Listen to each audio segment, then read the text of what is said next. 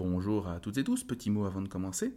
Le but de ce podcast est donc de faire découvrir l'actualité des presses universitaires Saint-Louis, qui publient régulièrement des auteurs et des autrices, tantôt du cru, tantôt d'ailleurs, mais qui tous ont en commun d'être à la pointe de la recherche. Aussi, pour vous faire découvrir ces productions, ce nouveau format vous sera présenté par la responsable des dites presse, Fanny Caspi. Je vous souhaite donc une bonne écoute et vous dis à très bientôt pour le format régulier de Parole de chercheur, Parole de chercheuse. Sous presse, le podcast des presses universitaires Saint-Louis-Bruxelles. Bonjour Simon et merci de nous accueillir. Alors je vais me permettre une rapide présentation. Les presses universitaires de Saint-Louis existent maintenant depuis 1973 et publient des travaux scientifiques, tant individuels que collectifs, et qui sont ouverts à toutes les disciplines enseignées à l'UC Louvain, Saint-Louis-Bruxelles, à savoir principalement la philosophie, les lettres, l'histoire, le droit, l'économie, les sciences politiques et la sociologie. Aujourd'hui, nous avons un catalogue de plus de 200 ouvrages qui peut être consulté sur notre site puzzle.be et nous sommes aussi présents sur la plateforme Open Edition Books.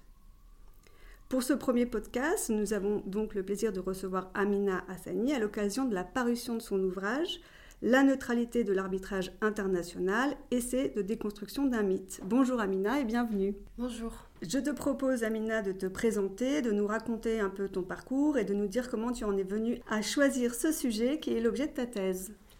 Alors bonjour, je m'appelle Amina Hassani, je suis docteur en droit euh, de, Sciences Po Paris et actuellement je suis chercheuse postdoctorante à l'Université de Genève. Alors moi j'ai fait des études de droit euh, à Paris et ensuite j'ai fait un master spécialisé à, Genève d'ailleurs, à l'Université de Genève, un master spécialisé en arbitrage international. Et après ce master j'ai un peu pratiqué euh, et du coup j'ai un peu observé ce milieu et les écrits dans ce domaine et je me suis aperçue que les critiques qui étaient formulées à son encontre, des critiques particulièrement bien fondées, euh, n'arrivaient pas à pénétrer euh, l'arbitrage international. Et par pénétrer, j'entends invisibiliser, euh, qui sont totalement éclipsés. Et du coup, mon, questionnement vient là, à savoir pourquoi l'arbitrage international est-il à ce point imperméable à la critique? Ok, et est-ce que tu pourrais alors maintenant peut-être nous expliquer et nous définir en fait en quoi consiste l'arbitrage international et l'illustrer par un exemple? Alors l'arbitrage international, donc on appelle aussi mode alternatif de règlement des litiges ou justice privée, euh, permet euh, de, résoudre les litiges entre commerçants et opérateurs internationaux. Et pour ce faire, pour aller devant donc un arbitre, un juge privé, les euh, commerçants internationaux insèrent une clause d'arbitrage dans, dans, leur contrat. Et donc en cas de litige, ils vont pouvoir saisir un arbitre. Donc c'est par exemple si euh, une entreprise comme Danone se retrouve en conflit avec une autre entreprise euh, agroalimentaire et qu'ils ont prévu une clause d'arbitrage dans leur contrat, ils peuvent totalement saisir euh, un juge privé au lieu de se retrouver devant le juge étatique. D'accord. Alors, tu as mentionné lors de notre rencontre que les études sur le sujet de l'arbitrage international sont nombreuses dans la littérature anglo-saxonne, mais demeurent rares en langue française. Et donc je me demandais si tu pouvais nous donner la raison de cette euh, différence de traitement. Est-ce que ça vient d'une volonté, par exemple, de ne pas contester ou remettre en cause l'arbitrage international? Ah bah, Ce qui est rare dans les écrits en matière francophone, ce sont les études critiques.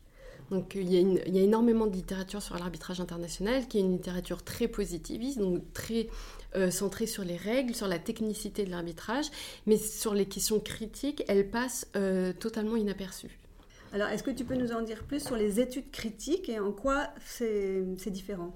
Alors, les études critiques, c'est celles qui vont, comme, cette thèse, euh, venir questionner les fondements de l'arbitrage international et notamment tous les discours qui sont véhiculés euh, dans le cadre de ce mode de règlement des litiges. Donc oui, en gros, euh, comme le fait cette thèse, c'est venir interroger les évidences qui sont posées euh, par, les, euh, par la plupart des auteurs euh, en matière d'arbitrage international et qui ne sont absolument pas questionnés. Et donc, est-ce que toi, par exemple, tu as rencontré des résistances durant tes recherches en relation avec ton angle d'approche du sujet Et quels ont été les reproches ou antithèses qu'on a pu te formuler Et de la part de qui seraient venues ces critiques? Euh, les résistances, elles ont eu lieu déjà lorsque j'évoque le mythe, en, posant clairement euh, la problématique de mon sujet, en, disant que la neutralité de l'arbitrage est un mythe. Euh, donc il y a une mauvaise réception de, ce concept. Et le problème de l'arbitrage international, c'est que la plupart des écrits sont notamment formulés par des praticiens de l'arbitrage international. Donc si on revient euh, au sujet de ta thèse, tu écris que la neutralité de l'arbitrage international est considérée comme un allant de soi, une évidence qui ne saurait être discutée, une représentation qui ne peut être critiquée, et cette imperméabilité te mène au chemin du mythe de la neutralité, et tu consacres la première partie de ton ouvrage à la fabrique de ce mythe. Est-ce que tu pourrais développer euh, en nous expliquant d'abord c'est quoi un mythe? Alors le mythe, contrairement à l'acceptation contemporaine de ce mot, n'est pas quelque chose, n'est pas une parole, un discours qui est faux, irréel euh, ou mensonger. Au contraire, c'est une puissante représentation qui euh, a une force d'explication, qui résiste de manière assez euh, euh, extraordinaire à la critique et qui a aussi une puissante euh, emprise sur ses adhérents.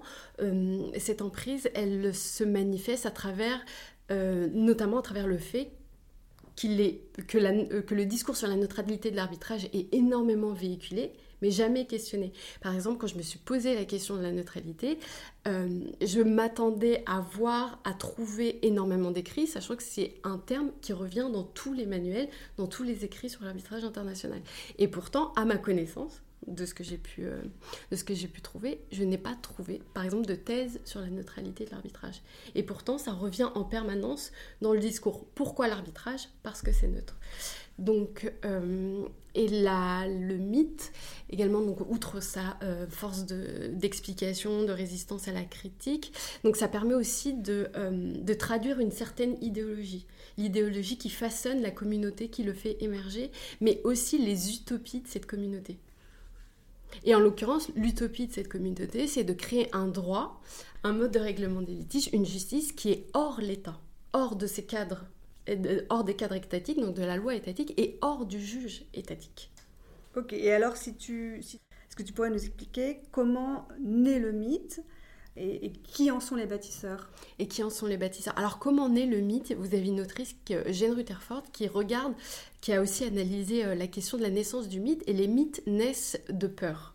Et là, en l'occurrence, la peur qui apparaît dans tous les écrits, c'est la peur d'être avantagé, que l'un des co-contractants pardon, soit avantagé euh, si le litige est réglé devant le juge étatique de l'une des parties. Par exemple, on a un litige entre un, un Français et un Suisse, la, partie française peut être peut avoir de l'appréhension à voir le litige qui l'oppose à la partie suisse à être réglé devant le juge suisse.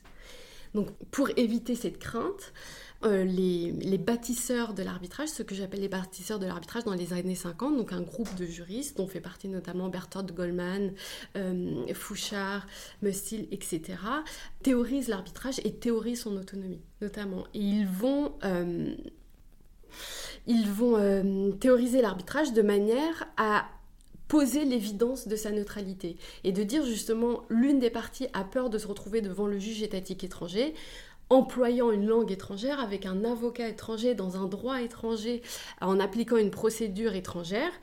Pour faire face à cette appréhension, l'arbitrage, lui, personne n'est à domicile et du coup, euh, sa neutralité s'impose. On peut choisir l'arbitre, on peut choisir la langue, on peut choisir le droit. Et c'est comme ça qu'il pense l'arbitrage.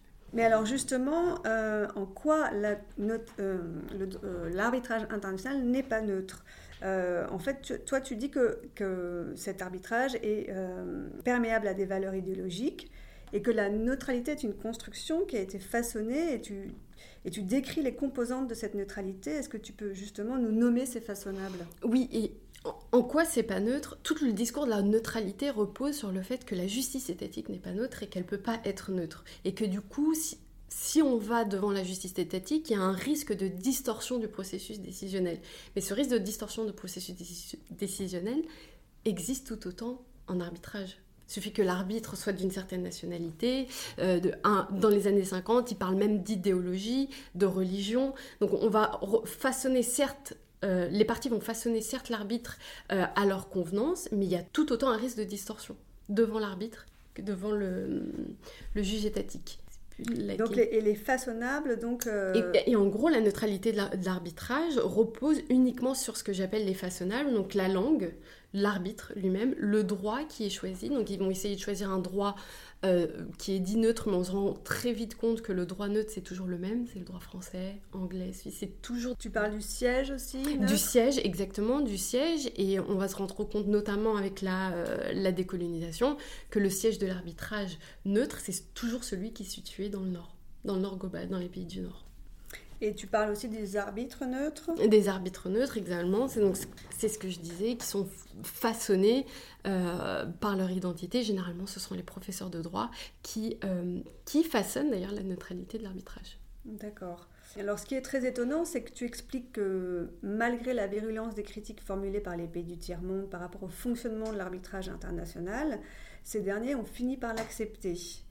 Euh, en effet, tu décris que les États récemment décolonisés estiment d'abord que ce mode de règlement de litige protège, sécurise et renforce les intérêts des sociétés européennes. Ils seraient donc désavantagés par ce système, mhm. mais ils finissent par y adhérer. Est-ce que tu peux nous expliquer comment ce, renversement se fait entre d'abord une critique et puis ensuite une adhésion? Mhm. bah, au lendemain de la décolonisation, il y a euh, donc il y a énormément de rencontres. On souhaite imposer l'arbitrage international dans de nombreux contrats. J'ai un cas d'étude dans la thèse sur euh, euh, les accords d'Évian où l'arbitrage est imposé pour, les, pour les conflits pétroliers. Pardon. Et les, les, pays du Sud, et particulièrement les pays arabes que j'étudie, voient dans l'arbitrage international un, nouveau, un nouvel instrument de domination euh, qui poursuit la colonisation d'une autre manière. Et surtout, ce sont des États donc qui sont fraîchement souverains et qui n'ont toujours pas de justice étatique. Donc le discours qui consiste à dire on veut aller à l'arbitrage parce que la justice éthique n'est pas neutre. En l'occurrence, la justice éthique est en pleine construction, notamment euh, euh, dans ces pays. Donc les critiques sont très virulentes, notamment avec l'expérience des premiers arbitrages pétroliers, et qui confirment notamment euh, leur, leur, leur, appréhension et leur critique d'un mode des litiges qui est biaisé et qui favorise toujours les parties européennes. Et malgré ça, elles finissent par adhérer au mythe, à ce discours sur la neutralité de l'arbitrage, en essayant de façonner, ce qu'on disait tout à l'heure, les façonnables. En essayant d'avoir plus d'arbitres du tiers-monde, d'avoir des sièges de l'arbitrage dans les pays du tiers-monde, de créer des institutions arbitrales dans les pays du tiers-monde. Et, euh, mais vraiment de s'insérer dans cette espèce de compétition mondiale de l'arbitrage qui commence à se dessiner. D'accord. Et tu dis aussi que euh, finalement, les, euh, les élites euh, ont été aussi... Et surtout les élites. D'ailleurs, un juriste algérien très, très célèbre, Mohamed Bedjaoui, dans les rencontres euro-arabes que j'étudie, est très virulent à l'égard de l'arbitrage, mais il finit par totalement adhérer à l'arbitrage, à faire partie de... En tout cas, des, des colloques que j'ai pu analyser et des conférences, à faire partie du monde de l'arbitrage. Et il va participer en quelque sorte notamment à la promotion de l'arbitrage euh, dans les pays du Maghreb. Donc on voit véritablement un renversement et ça démontre aussi la puissance, euh, la puissance du mythe qui est difficilement euh, et, qui est vrai qui est difficilement à cette époque-là déstabilisable on va dire. Et aujourd'hui est-ce que est-ce que le monde pourrait vivre sans arbitrage international? Quel est son avenir? Est-ce qu'il y a des alternatives, euh, peut-être plus équitables, un autre arbitrage qui ne serait pas seulement au profit des Occidentaux? Est-ce que ça, euh, tu l'as, tu, l'as étudié, tu l'évoques? Alors oui, alors est-ce qu'on peut vivre sans arbitrage? Ça, c'est une très bonne question. Euh, je pense que c'est devenu le juge naturel du commerce international et en matière d'investissement, donc en matière d'arbitrage entre les États et les multinationales dans le domaine de l'investissement, c'est devenu le juge par excellence. Donc est-ce qu'on peut s'en passer euh, demain? Je ne pense pas. Mais on voit bien que euh, l'arbitrage d'investissement, par, exemple, traverse une crise de légitimité assez importante et qui risque de migrer, et que de toute façon, je pense qu'il va migrer vers l'arbitrage euh, commercial, qu'il y a des tentatives de réforme, mais que ces réformes sont très cosmétiques. Il n'y a pas de changement. Et c'est pas juste euh, aujourd'hui ce qu'on observe au moment, à, l'époque de la globalisation de l'arbitrage, c'est que certes pendant la décolonisation il y avait un biais en faveur des occidentaux. Ce qu'on voit aujourd'hui, c'est qu'il y a un biais en faveur bah, des investisseurs, des entreprises contre les États et bien entendu la plupart du temps les entreprises euh, du Global North. Et d'ailleurs il y a un juriste je n'ai plus le nom, un juriste euh, tunisien, je crois, qui disait que l'arbitrage a été créé, reformule, que l'arbitrage a été créé pour dominer l'État du tiers-monde, et finalement aujourd'hui s'est retourné contre l'État tout court, à savoir tous les États des, du monde entier. Parce que les investisseurs peuvent imposer des arbitrages sur des questions de politique publique, de santé, euh, de santé publique. Par exemple, dans l'affaire Philippe Maurice, où vous aviez le cigarettier euh, Philippe Maurice qui a poursuivi euh, l'Australie parce qu'il a imposé un paquet neutre. Vous avez l'affaire Areva en Égypte qui a poursuivi l'Égypte parce qu'ils avaient augmenté le salaire minimum. Ou encore très récemment, l'affaire Vattenfall, c'est que lorsque l'Allemagne a décidé de sortir du nucléaire, l'entreprise suédoise l'a euh, poursuivi pour justement arrêter ce programme et pour pouvoir obtenir une indemnisation au regard de ses investissements. Donc aujourd'hui, ce qui est problématique avec l'arbitrage, c'est qu'il il pose des questions qui ont un impact directement sur la société, mais qui excluent totalement la société. Donc c'est ce que j'essaie de, de, comprendre actuellement dans, dans le cadre de mon projet de recherche. D'accord. Et donc il n'y a pas pour le moment d'alternative? Ah, l'alternative, c'est les États, c'est la justice étatique, qui est potentiellement, enfin, la justice étatique. On, on, a développé tout un discours qui vise à l'exclure, mais la raison d'être de l'arbitrage, c'est uniquement parce que la justice étatique euh, existe tout le débat, euh, euh, toute la raison d'être de l'arbitrage réside en réalité sur l'existence de la justice étatique et par opposition à la justice étatique, et de dire que la justice étatique n'est pas une alternative possible, en évoquant notamment son absence de neutralité, mais sans vraiment le démontrer. C'est plus de l'affirmation que de la démonstration. Et d'ailleurs, c'est tout l'objet de cette thèse, c'est de remettre en cause toutes les évidences qui sont portées dans le discours euh, de l'arbitrage international. Et il y a un autre aspect euh, qui est très caractéristique de cette euh, discipline, c'est la déshistoricisation, c'est de tracer les origines de l'arbitrage jusqu'à la Mésopotamie jusqu'en Mésopotamie, et de dire que c'est un mode de règlement des litiges qui est millénaire et qui de toute façon survivra toute crise de légitimité. Or, il n'est pas vraiment possible euh, de comparer un mode de règlement des litiges qui est euh, le véhicule du capitalisme globalisé, donc il faut le dire, à, euh, un mode de règlement des litiges dans des sociétés, dans des micro-sociétés d'ailleurs, la plupart du temps, les, les exemples qui sont donnés. Donc il, y a totalement une déshistorisation. Et du coup, je pense que l'arbitrage, aujourd'hui, c'est c'est une institution du capitalisme globalisé, mais il est tout à fait possible de rebâtir à partir de cette institution quelque chose d'autre. On peut tout à fait l'imaginer. Les anarcho-communistes, par exemple, récupèrent aussi l'arbitrage. Et c'est une... Euh, récupère pas celui qu'on évoque aujourd'hui d'arbitrage commercial et d'investissement, mais en disant qu'il est tout à fait possible d'imaginer une justice hors l'État. Regardons par exemple l'arbitrage, mais qui vont façonner d'une totalement euh, autre manière. Donc du coup, l'arbitrage international aujourd'hui serait plus euh, vraiment lié à une inégalité euh, nord-sud, mais plutôt à un déséquilibre en fait entre euh, la société et les entreprises. Exactement. La société et la protection du capital, je dirais. Totalement. C'est d'opérer de manière à protéger le capital, préserver sa circulation, tout en ignorant la société, alors que ces litiges impliquent totalement la société.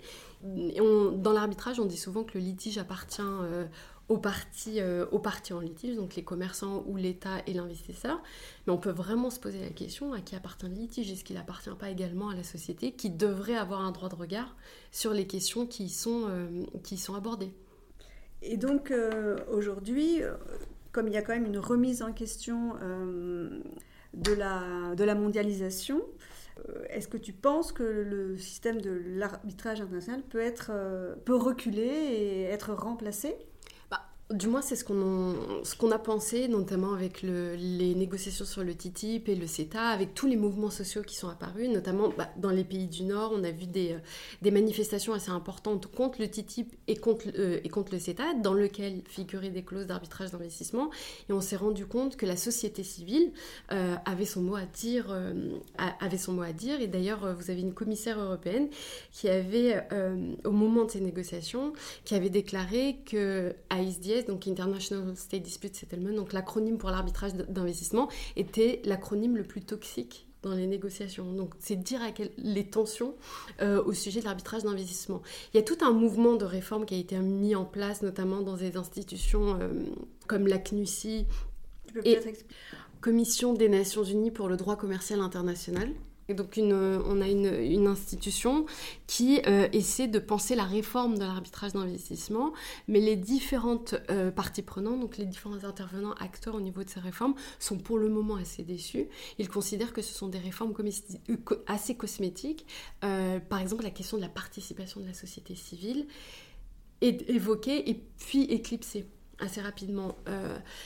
C'est-à-dire qu'il pourrait y avoir des, des, citoyens internationaux C'est un système qui existe plus ou moins, on va dire, parce que les amicus curiae, donc c'est un système qui permet à, euh, notamment à des ONG d'intervenir dans un arbitrage euh, entre un État et un investisseur pour, euh, d'ailleurs en appui de l'une ou l'autre des parties, pour venir notamment on peut dire ça, apporter un peu la voix de la société civile, mais les amicus curiae sont très rares et généralement ce sont juste des soumissions écrites. Euh, il n'y a pas vraiment de part... on ne peut pas parler de participation euh, de la société civile dans l'arbitrage d'investissement.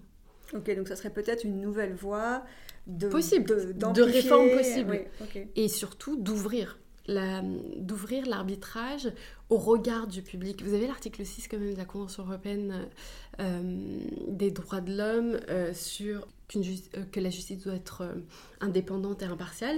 Et il y a aussi la condition de publicité la question de, d'ouverture justement et que la justice, pour être une justice, doit s'opérer sous le regard du public et particulièrement quand il y a des questions qui impactent totalement la société qui sont discutées. Et euh, le problème de l'arbitrage, c'est sa confidentialité, son, euh, son caractère qui est, même si beaucoup de juristes distinguent le caractère confidentiel du caractère secret, c'est quand même très lié. Eh bien, Amina, euh, un grand merci à toi d'être venue nous présenter ton ouvrage, dont je rappelle le titre La neutralité de l'arbitrage international, essai de déconstruction d'un mythe. Et nous espérons donc vous retrouver très vite, chères auditrices et chers auditeurs, lors d'une prochaine parution aux presses de l'Université Saint-Louis. Au revoir. Sous presse,